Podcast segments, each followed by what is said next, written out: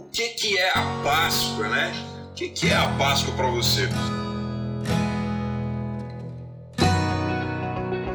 A Páscoa é o dia em que Jesus ressuscitou da cruz. Páscoa é renascimento, recomeço, esperança de dias melhores. Páscoa é vida, é ressurreição. Páscoa é transformação em alguém melhor. É, Páscoa significa a ressurreição, significa renascer tudo o que está dentro da gente de acordo com Jesus ensinou. Amar o próximo, deixar a bondade aparecer e seguir em frente.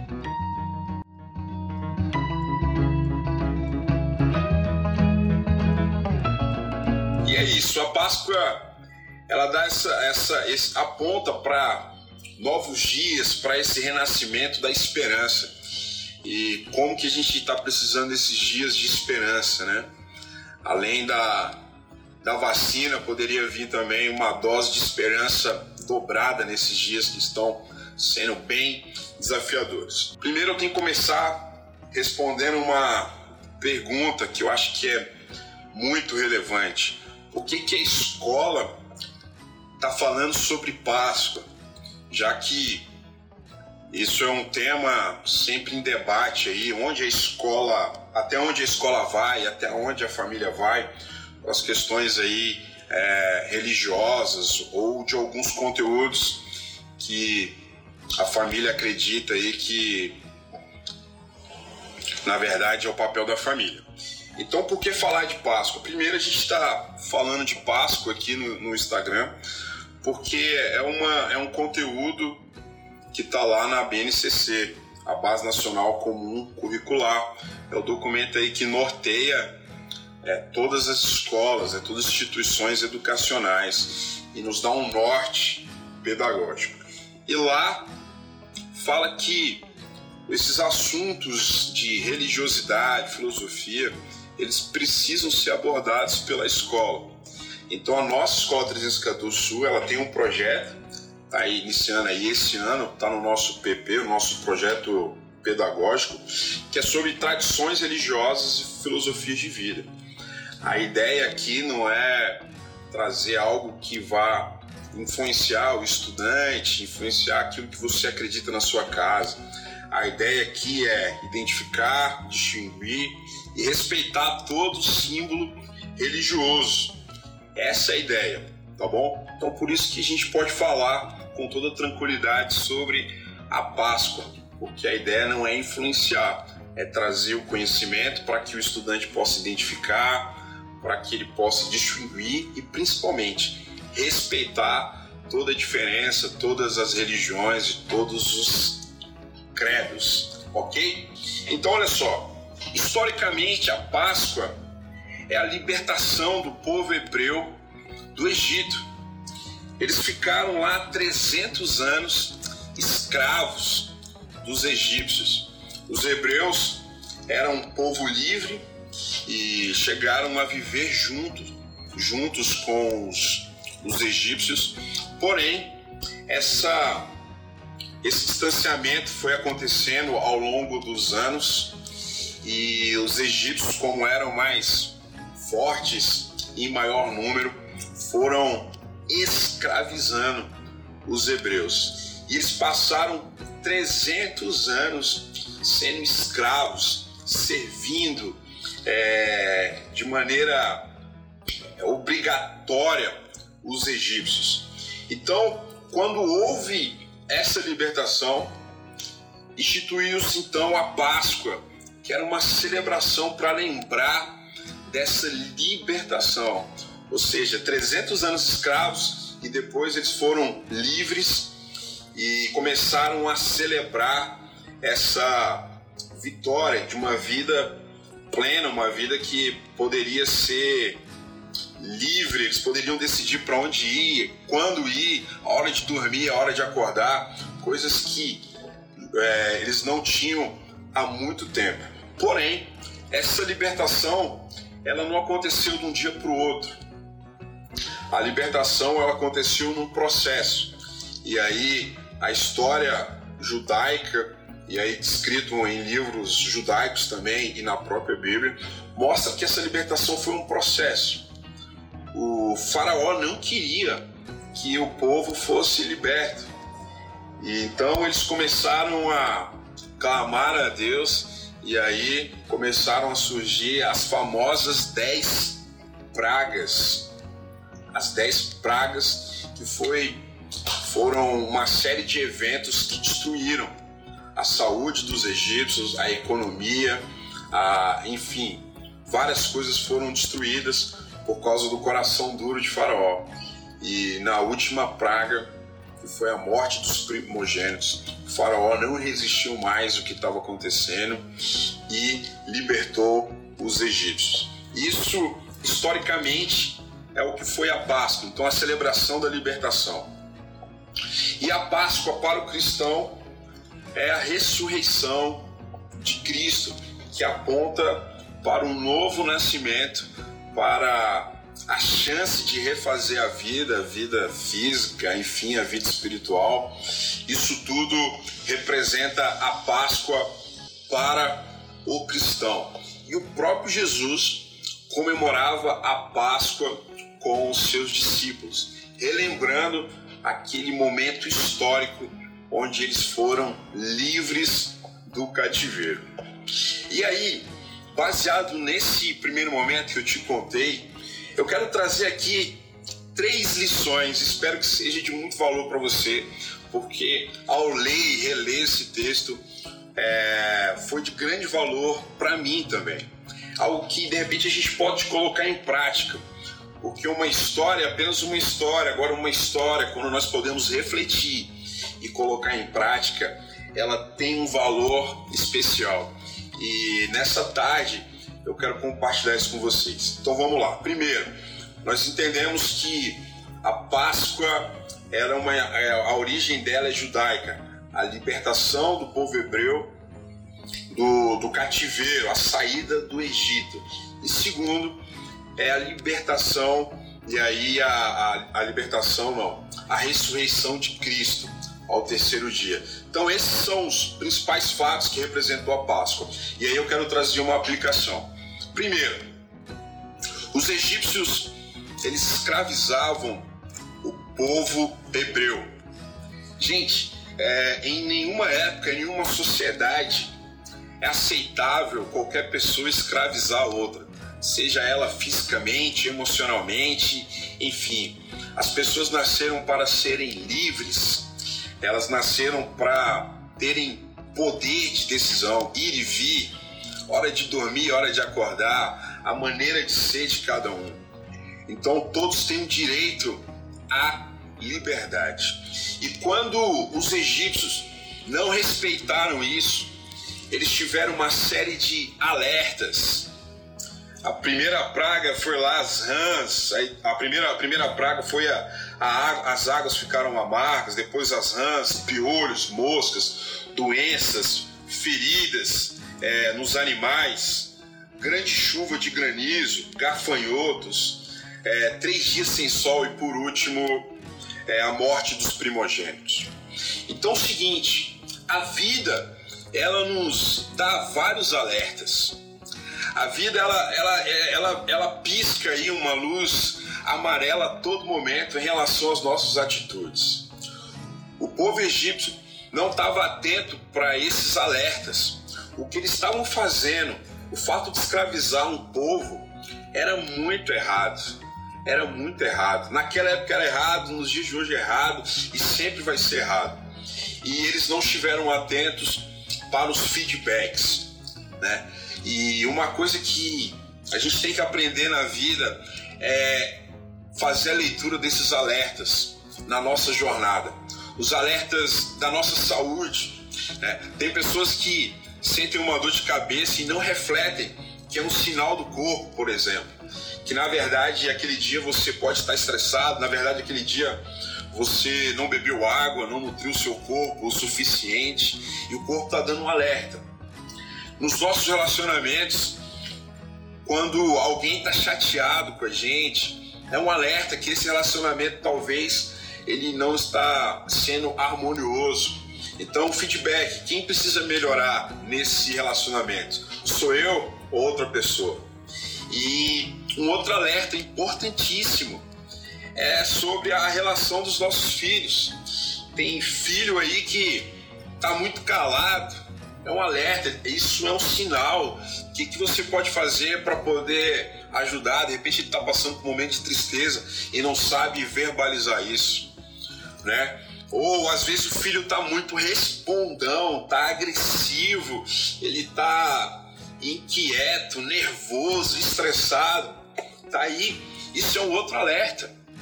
E então, a todo momento a gente tem esses alertas e o povo egípcio também teve esses alertas, ele teve esses feedbacks e eles não se atentaram para isso e perderam aquilo que era mais precioso, que eram os seus filhos. Os alertas eles começam de maneira é, muito simples e sensível.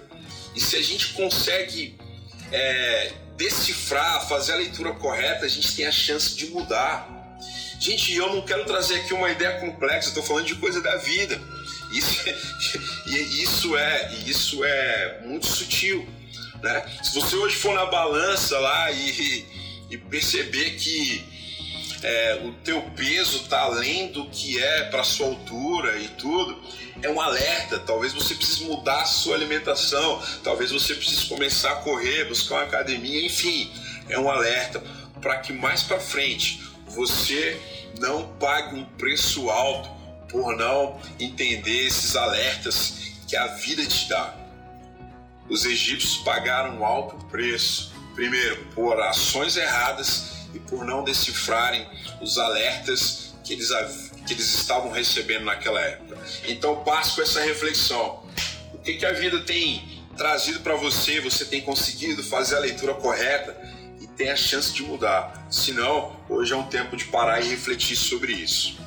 O segundo ponto sobre a Páscoa é que antes da libertação do povo hebreu, é, os hebreus eles começaram a fazer uma refeição, os pães sem fermento e o cordeiro sem defeito, e eles dividiram cada um com a sua própria família. Se tivesse muito, eles deveriam entregar isso para outra família. Esse é o segundo ponto que eu quero trazer.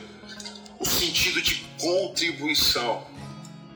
Uma sociedade melhor, ela só pode acontecer se aquelas pessoas que, por próprio esforço, ou por, pelo próprio mérito, ou enfim, é, conseguiram algum crescimento, conseguiram algo a mais, conseguiram um alimento, conseguiram um mantimento, começarem a dividir.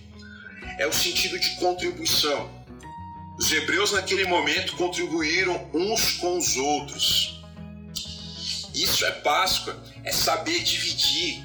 Nossa escola agora está com a campanha lá de é, arrecadar aparelhos de celulares e computadores, notebooks, netbooks e até desktop, para ajudar outros que não têm esse, esses aparelhos em casa e por isso não podem participar da, da, das aulas online.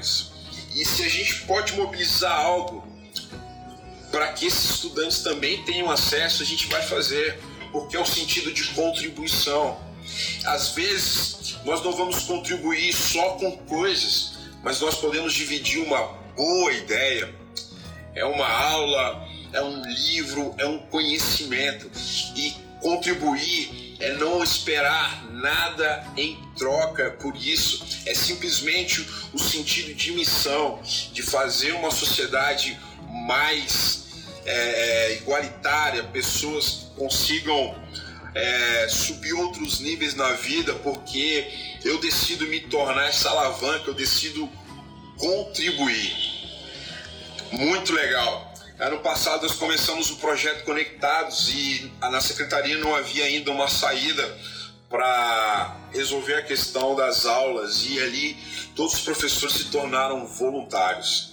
E assim nós temos muitos professores que fazem além da, do, do, previsto porque entendem que há, existe a necessidade de contribuir. Então, segundo ponto, com quem você está contribuindo? Os hebreus, eles dividiram o cordeiro, dividiram o pão e contribuíram para que todos participassem daquele momento antes da libertação. O que, você pode contribuir com alguém hoje ainda? Com quem você pode contribuir nessa Páscoa? É, talvez um familiar que você não fala há muito tempo, talvez um desconhecido que, que você sabe que está precisando de alguma coisa, você vai passar pela rua, de repente alguém vai te pedir alguma coisa, como que você vai contribuir? Esse é o sentido da Páscoa também.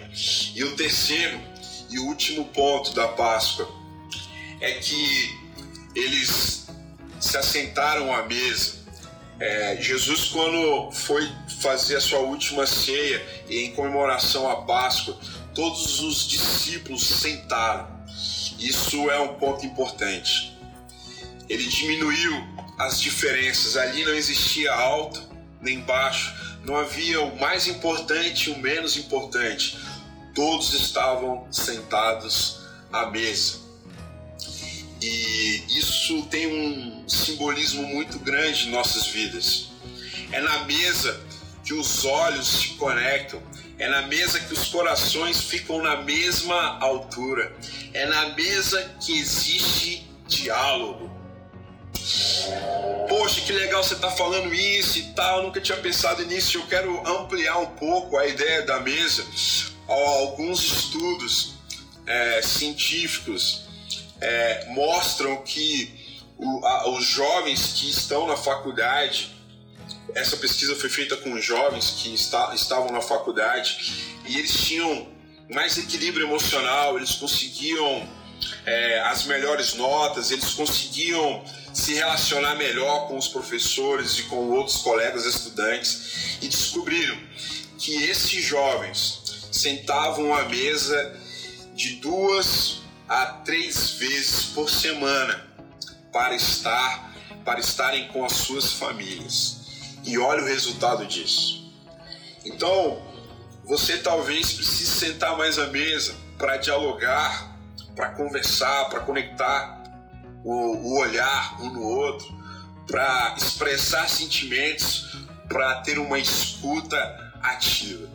Na Páscoa, Jesus sentou à mesa e teve todo esse momento com os seus discípulos. Os hebreus, quando fizeram a refeição antes da libertação, eles sentaram e tiveram esse momento de comunhão.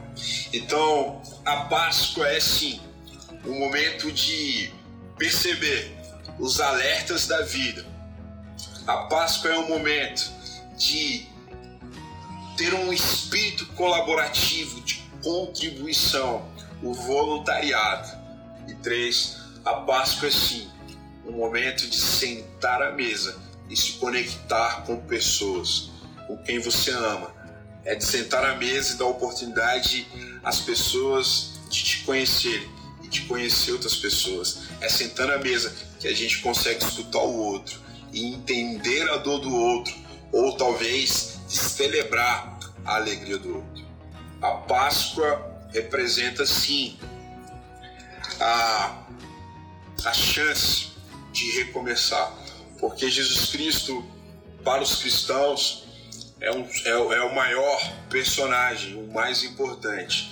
E ele ressuscitou, e isso representa nova esperança, representa vida, representa novos começos, oportunidades que todos podem ter apenas com uma decisão: crer e recomeçar.